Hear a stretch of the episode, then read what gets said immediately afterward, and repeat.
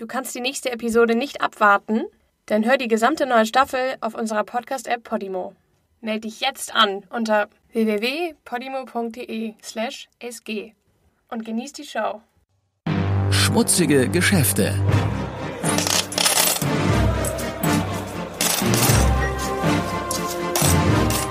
Wirtschaftsbetrüger, die über Leichen gehen. Die Pferdekönigin. Die größte Veruntreuung von Gemeindegeldern in den USA. Im größten Fall von unterschlagenen Gemeindemitteln veruntreute Rita Grantwell über 50 Millionen Dollar aus der Stadtkasse von Dixon, Illinois, um ihr teures Hobby zu finanzieren. Verbringen Sie ein paar Tage im historischen Dixon, Illinois, Heimat von Präsident Ronald Reagan und die Petunienhauptstadt von Illinois. Besuchen Sie das Haus, wo Ronald Reagan aufwuchs oder den Lowell Park. Etwa 150 Kilometer westlich von Chicago, am Ufer des Rock River, liegt die Stadt Dixon, Illinois. Die Kleinstadt hat nur etwa 16.000 Einwohner, hat aber sehr einflussreiche Söhne hervorgebracht. Nebst Ronald Reagan wurde auch Charles Walgreen, Gründer einer der größten Apothekenketten der USA in Dixon geboren. Reagan war Walgreens Caddy auf dem Golfplatz Timber Creek. Und auch der Traktorhersteller John Deere wurde hier geboren. Die Führung durch John Deeres Haus und seine Schmiede ist eine der beliebtesten Sehenswürdigkeiten von Dixon. Dazu war Dixon der Ort, wo sich ein junger Abraham Lincoln freiwillig zum Militärdienst im Krieg gegen den Indianerhäuptling Black Hawk meldete. Doch abgesehen von ein paar wenigen bemerkenswerten Namen und Ereignissen ist Dixon eine typische amerikanische Kleinstadt, wo jeder jeden kennt. Hier wohnt die Sorte fleißiger, gastfreundlicher Menschen, die man nur in solchen Städtchen findet. Die Einwohner von Dixon sind stolz auf ihre Herkunft und sie sind stolz auf ihre Mitbürger. Eine solche Mitbürgerin war Rita Grantwell. Sie wurde 1953 auf einer Farm etwas außerhalb von Dixon geboren, eines von sechs Kindern einer bescheidenen, frommen Arbeiterfamilie. Sie war fleißig und brachte gute Noten nach Hause. Mit 17 bekam sie durch ihre Highschool ein Praktikum im Rathaus von Dixon. Der Job gefiel ihr und sie hinterließ einen guten Eindruck. Anstatt nach Schulabschluss ans College zu gehen, wie sie eigentlich geplant hatte, trat sie eine Vollzeitstelle in der Stadtkanzlei an. Rita Grantwells Leidenschaft war sowieso nicht die Wissenschaft. Rita Grantwells Leidenschaft waren Pferde. Genau genommen das Quarter Horse. Diese Rasse wird wegen ihrer Schnelligkeit über kurze Strecken oft bei Rennen und Rodeos eingesetzt. Rita hatte das Interesse für den Pferdesport von ihrer Mutter geerbt. Ihre Eltern betrieben eine Quarterhorse-Zucht und nahmen regelmäßig an regionalen Pferdeschauen teil, von wo sie oft Preise und Pokale nach Hause brachten. In ihren Zwanzigern stellte Rita ihre Pferde an überregionalen Wettbewerben aus. Und in ihren Dreißigern begann sie zu gewinnen. 1985 im Alter von 35 Jahren gewann Rita Grantwell die Quarterhorse-Meisterschaft des Staates Indiana und wenig später die von Texas. Doch Rita wollte bis ganz nach oben. Hier spricht Rita über eines ihrer preisgekrönten Pferde. He's just er ist einfach ein wunderschöner, eleganter Hengst. Er ist halt ein Zuchthengst. Aber er ist nicht böse oder so. Sie sind einfach so. 1983, zwei Jahre bevor sie die Meisterschaften gewann, wurde Rita Grantwell zur Rechnungsprüferin und Finanzverwalterin der Stadt Dixon ernannt. Sie hatte bereits zwölf Jahre für die Stadt gearbeitet und sich einen hervorragenden Ruf gemacht. Sie kannte die Stadtfinanzen wie kein anderer. Immer wenn jemand eine finanzielle Frage an die Stadt richtete, wurde ihm gesagt, sich an Rita zu wenden. Und der abtretende Leiter der Finanzdirektion, Roy Bridgman, der sie an ihre neue Stelle berufen hatte, sagte von ihr in einem Moment ironischer Vorahnung, sie sei, Zitat, eine Bereicherung für die Stadt, sie sorgt sich um das Stadtbudget, als wäre es ihr eigenes. In den späten 90ern lief Grantwells Quarterhorse-Zucht auf vollen Touren. Sie begann an nationalen Wettbewerben teilzunehmen und verwandelte ihr 30.000 Quadratmeter Grundstück in eine erstklassige Zuchtanlage. Gleichzeitig vergrößerte sie auch das bescheidene Einfamilienhaus, das sie von ihrer Mutter geerbt hatte, in eine 325 Quadratmeter Villa mit Swimmingpool.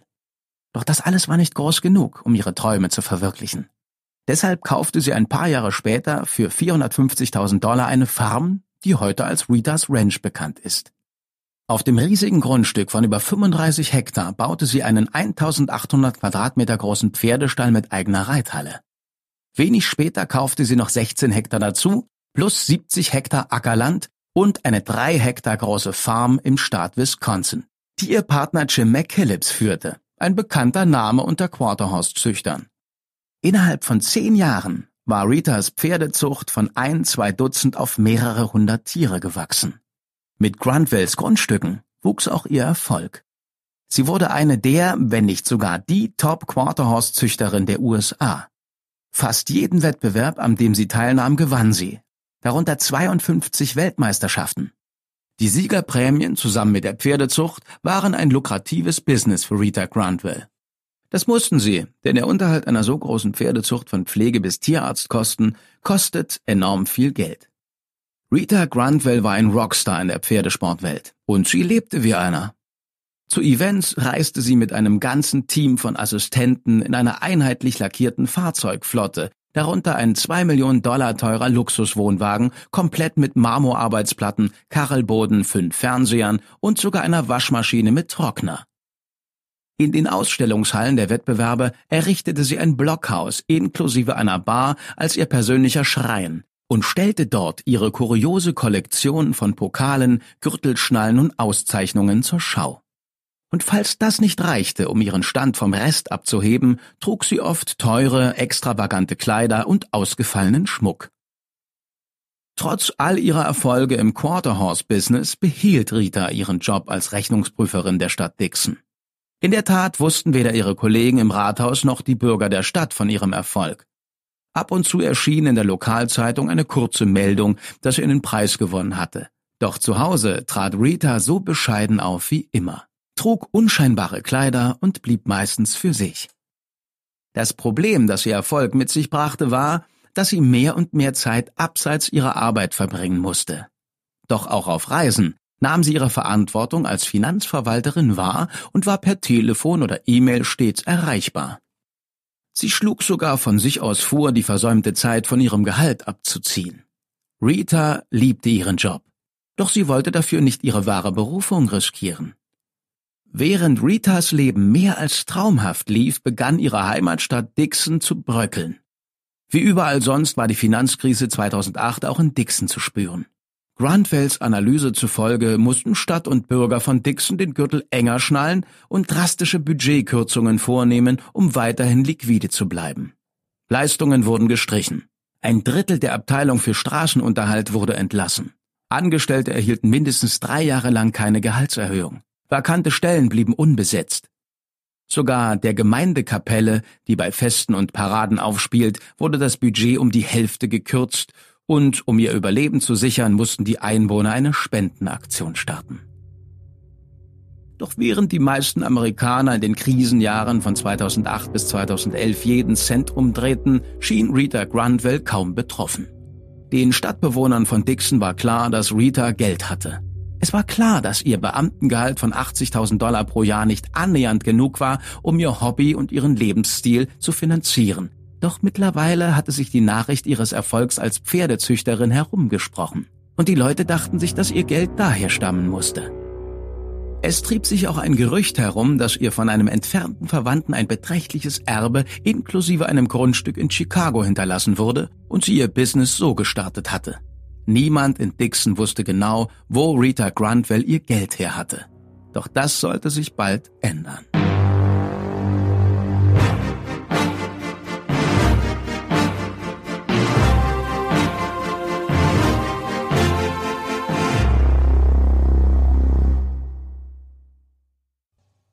Wenn Rita wegen ihrer häufigen Reisen bei der Arbeit fehlte, wurden ihre Aufgaben oft von Kollegen übernommen. Im November 2011 fiel diese Rolle der Stadtschreiberin Kate Swanson zu. Eine von nur drei Verwaltungsbeamten der Stadt.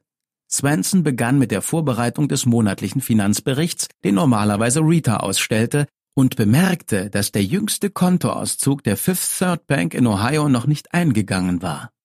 Der war nötig, um den Bericht abzuschließen.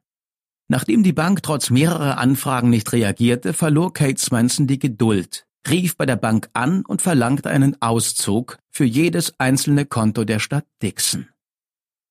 Die Bank lieferte die Auszüge, und beim Durchsehen wurde Kate Swenson stutzig.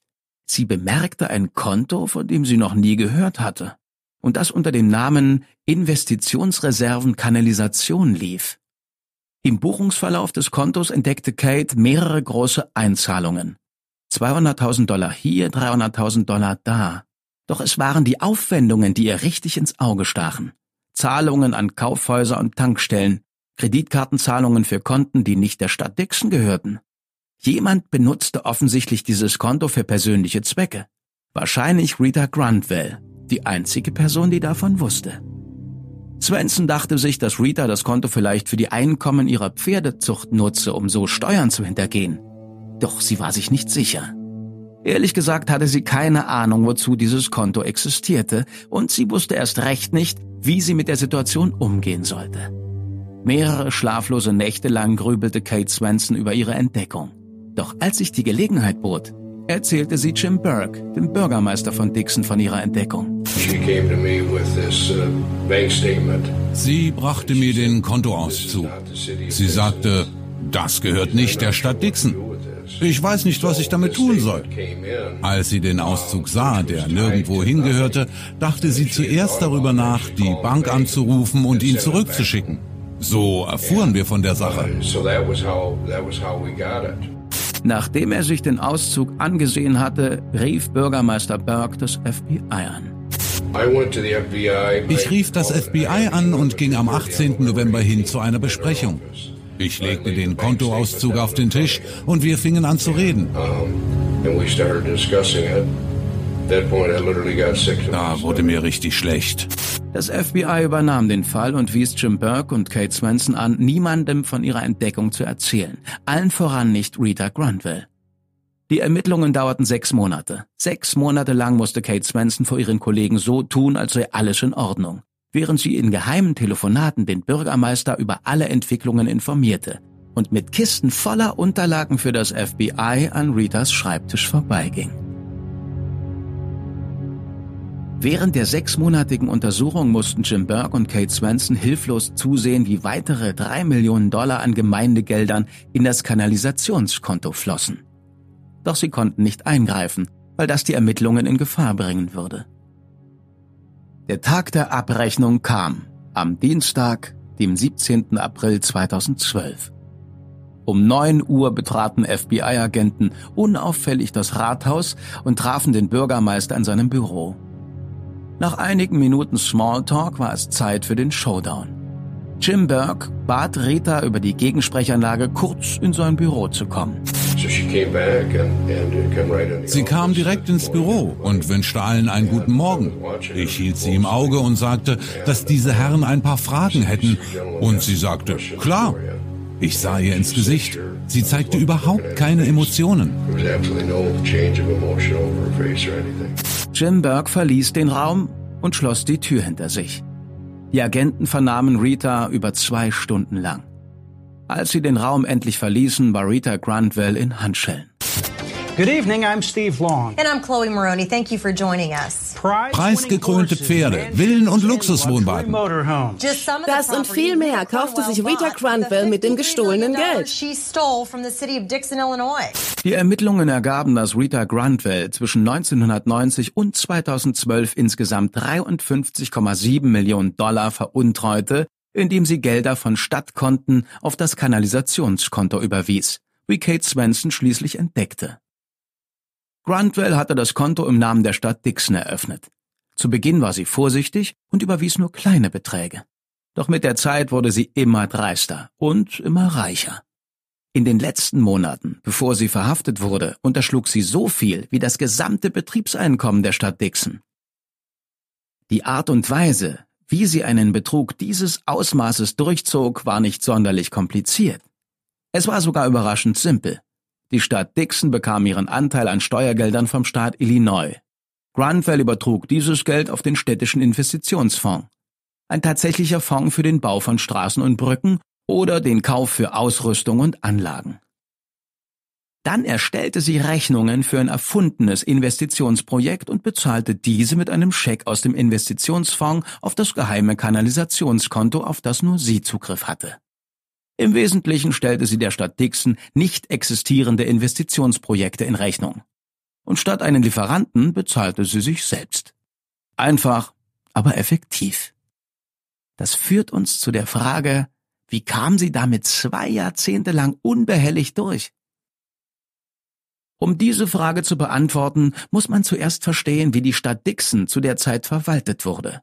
Anstelle von einem Stadtrat und einem Stadtdirektor bestand die Regierung von Dixon nur aus einem Teilzeitbürgermeister und vier gewählten Teilzeitratsmitgliedern für die Exekutivressorts Finanzen, Gesundheit, öffentliches Eigentum und Straßen. Die Ratsmitglieder verdienten 2700 Dollar pro Jahr und waren nicht unbedingt Fachleute in ihren jeweiligen Gebieten. Pensionierte Lehrer, ein Schulsportcoach, der Eigentümer eines Teppichladens und pensionierte Friseure hatten alle zum einen oder anderen Zeitpunkt als Ratsmitglieder gedient. Bürgermeister Jim Burke, der nebenher noch Immobilienmakler war, verdiente 9600 Dollar pro Jahr. Es gab auch keine vollamtlichen Buchhalter oder Wirtschaftsprüfer bei der Stadt Dixon. Die gesamten Stadtfinanzen lagen bei Rita Grunwell, ohne jede Kontrolle oder Rechenschaft. Zusammen mit Dixons Regierungsform führte diese Isolation dazu, dass praktisch keine Aufgabentrennung bestand. Deshalb blieb Rita Grantwells Betrug über 22 Jahre lang unbemerkt. Und wenn Kate Swenson in diesem verhängnisvollen Novembermonat nicht ein paar Tage für Rita eingesprungen wäre, hätte sie noch 22 Jahre so weitermachen können. Das Teilen von Aufgaben und Verantwortung ist eine wichtige Kontrollfunktion bei finanziellen Positionen. Das ist einer der Gründe, weshalb viele Firmen ihre Angestellten zu ihrem Urlaub zwingen. Die Behörden nahmen an, dass Rita Grantwell alleine handelte.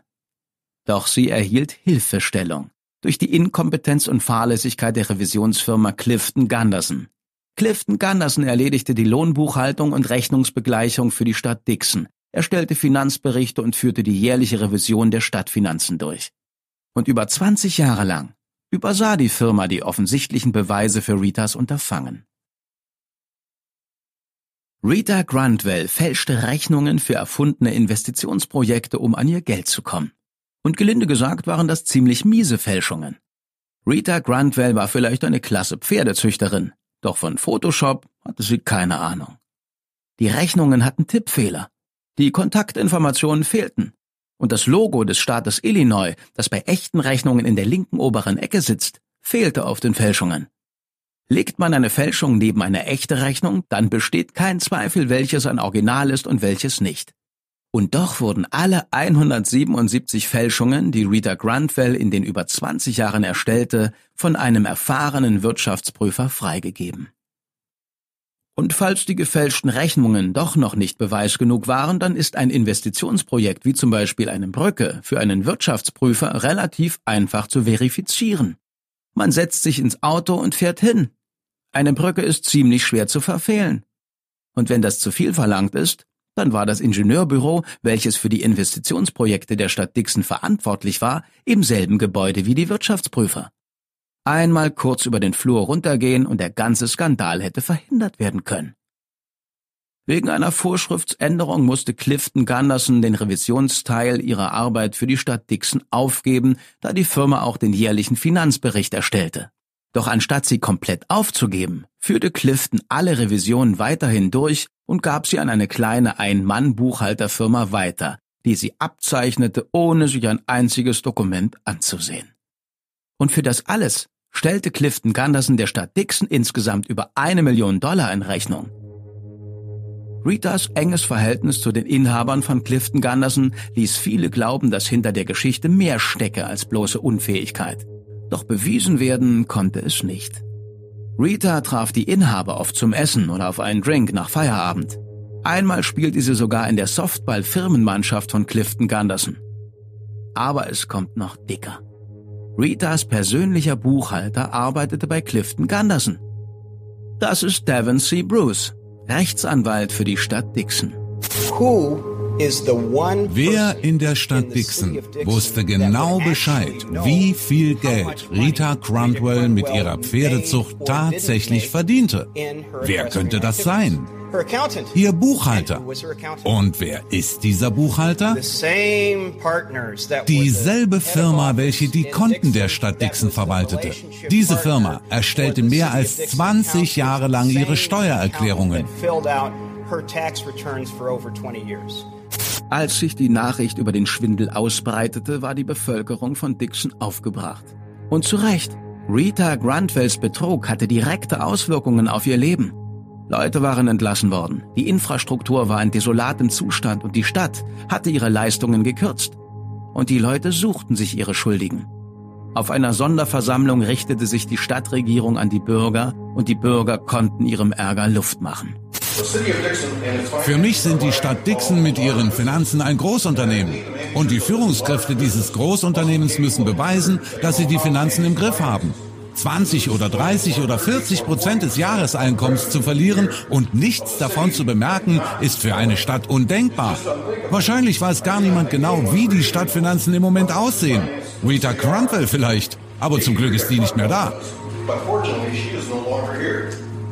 That's why I said I think if everybody up there just steps down, gives new people the opportunity to come in. Genau das meine ich. Ich finde, die da oben sollten alle zurücktreten und neuen Leuten die Chance geben, diese Stadt so zu führen, wie es sich gehört. Transparent zu sein, sich gegenseitig zu kontrollieren und nicht abzuwarten, bis ein Problem da ist, bevor man etwas ändert. Man hätte vor Jahren etwas ändern sollen, als man merkte, dass eine Million fehlt. Das sind gewählte Vertreter und keiner ist aufgestanden und hat sich entschuldigt. Und das macht mich wütend. Mir ging es wie allen anderen. Ich war schockiert. Ich konnte nicht glauben, dass so etwas passieren kann. Aber es passiert in den Großstädten, es ist der Bundesregierung passiert also können solche Sachen auch in kleinen Städten passieren.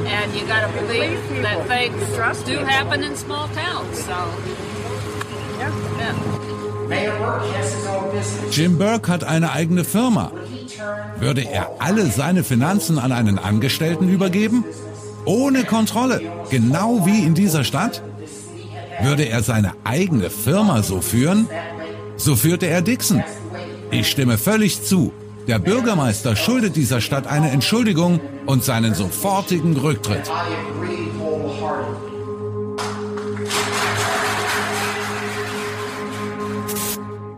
Am 14. November 2012 bekannte sich Rita Grantwell schuldig des Überweisungsbetrugs und wurde zu 19 Jahren und 7 Monaten Haft verurteilt. Kaum weniger als die Höchststrafe von 20 Jahren. Hier ist Bürgermeister Jim Burke. Es sind gemischte Emotionen. Ich bin so froh, dass sie verurteilt wurde. Ich bin so froh, dass sie sofort inhaftiert wird. Und ich muss sagen, es tat gut, sie in Handschellen zu sehen. Auf der anderen Seite fühle ich, wie tragisch es für sie ist. Sie wird fast 20 Jahre ihres Lebens im Gefängnis verbringen.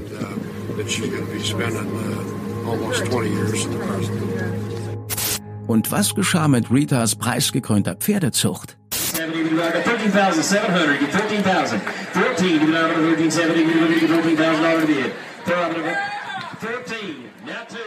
Die Pferde wurden an Züchter und Liebhaber aus der ganzen Welt versteigert. Die Einnahmen betrugen über 1,5 Millionen Dollar, der höchste je erzielte Ertrag für eine Pferdeauktion.